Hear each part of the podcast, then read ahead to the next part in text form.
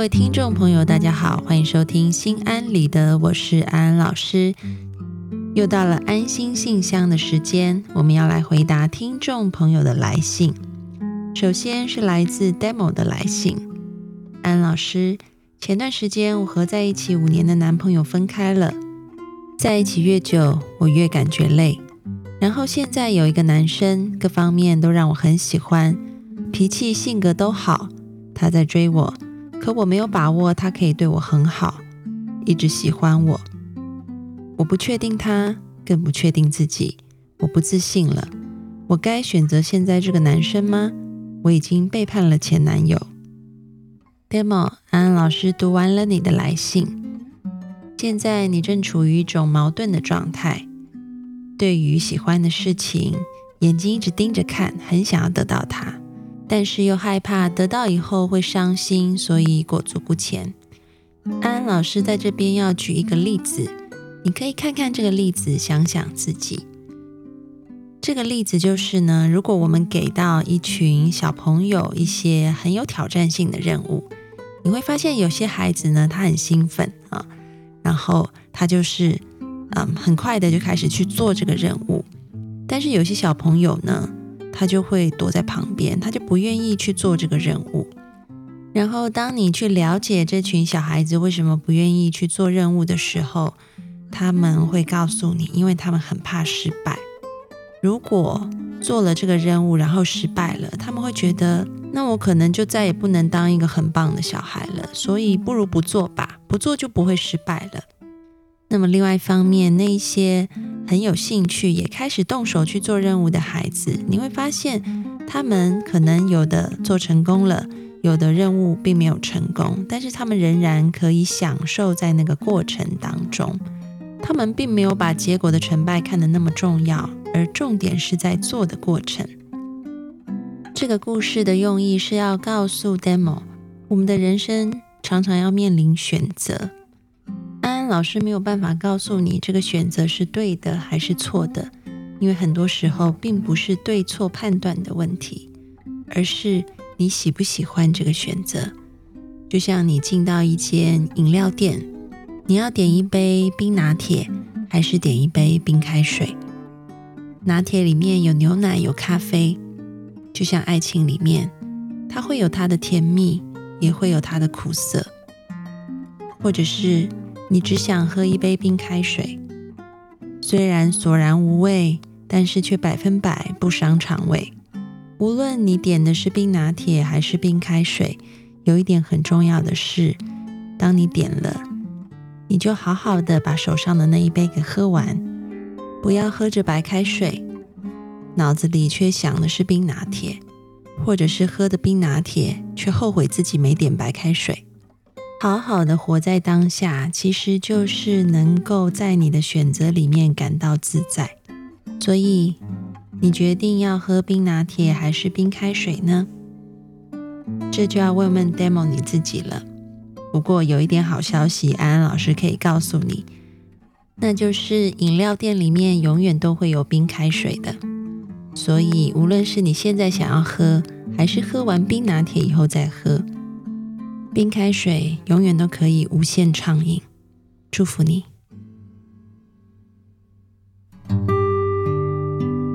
接下来是来自木棉花一八九的来信。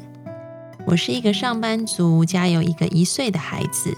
自从有了孩子，感觉自己的时间不够用，给孩子进行各方面的启蒙教育，自己事业和育儿两方面都需要上进，家务卫生更是忙不完。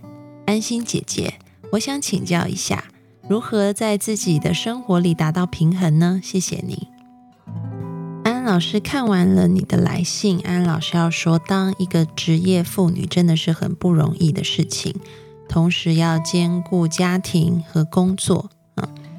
那很重要的是要怎么样保持平衡呢？你一定要懂得找到支持系统。这个支持系统呢？可以来自于你的家庭，可以来自于你的公司，也可以来自于你的社区，还可以来自于科技。嗯嗯，我就分别来说哈。我们要开始练习从外面寻找支援系统。首先，我们讲科技啊，嗯，比如说关于家务的话，你真的是可以找别的东西来帮忙的，借助科技的支持，像是扫地机器人、拖地机器人，嗯嗯，在网络上都可以买到，就把它放在家里面，它就会节省你很多的时间，或者是你可能要改变一下。你平日的做家务的一些习惯，让可以有更多的科技来帮助你。像是以前你可能要自己去菜市场或者是超市买菜的，你现在可以利用一些 A P P 或者是一些网络的这一种 O to O 的工具，让新鲜的蔬菜直接送到你家里面来。或者是以前你都要嗯洗衣服完，你都要花时间去晒衣服。那么，也许你要换成这种呃洗烘一体的这个清洁的洗衣机，让你可以省去很多的时间。这是第一部分，我们向科技求助。第二个，我们讲到是你可以向你的社区去寻求一个支持的系统，比如说社区里面可以邀请一些妈妈啊，可能在小孩的启蒙教育方面可以轮流的来负责啊，就不是你。啊，单打独斗，一个人要去教孩子这么多的东西，像在台湾就有类似的这种团体，他们每一周呢，就是可能是有一个妈妈啊，负责教这个孩子一些课程，然后这个孩子都是同年龄相近的孩子，他们的妈妈就组成所谓的共学团体，让每个妈妈都可以分担教养上面的这个负担。这个是第二点，向你的社区去寻求支援系统。第三个呢，就是像你的公司，你可以跟公司嗯里面的这些 HR 去谈一谈，看看公司里面有没有一些措施可以帮助你嗯更多的在家庭和工作上面得到平衡。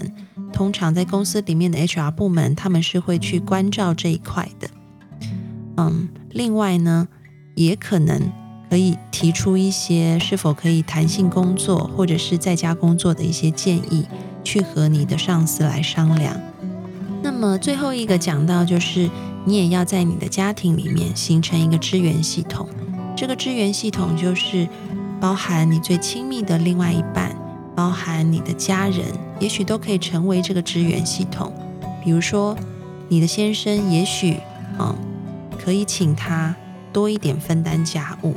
让你更有时间可以去照顾小孩。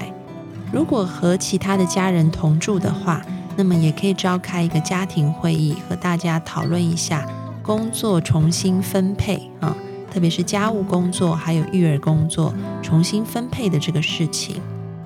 那么最重要的就是不要觉得找人帮忙是很软弱啊、很无能的表现。你可以勇敢的向别人寻求帮助。另外呢，安老师要说哈，大家可能都常常听到工作和家庭生活平衡，现在这个概念还是存在，但是有一个新的概念也出来了，叫做工作与家庭的整合 （integration） 啊，原本是 balance，现在要变成一个整合了。为什么会这样子？也是借助于科技的一个发达。以前我们会觉得，如果要平衡工作和家庭，人就势必要五五拆开来，一半给工作，一半给家庭。他们两个好像是互相抵触的，嗯，没有办法融合在一起。要不然你就是多一点家庭了，要不然就是多一点给工作了，另外一边就会少掉。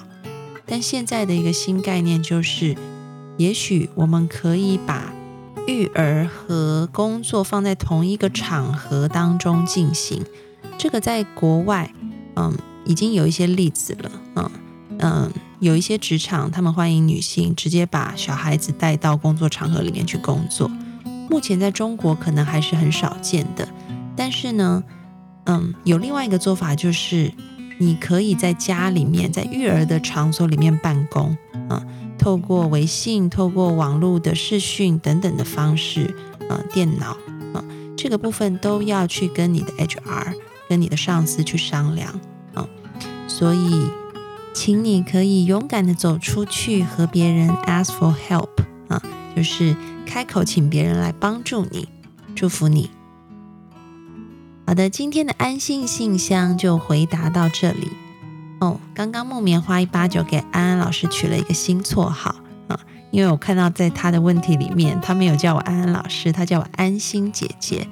嗯，听起来也挺可爱的。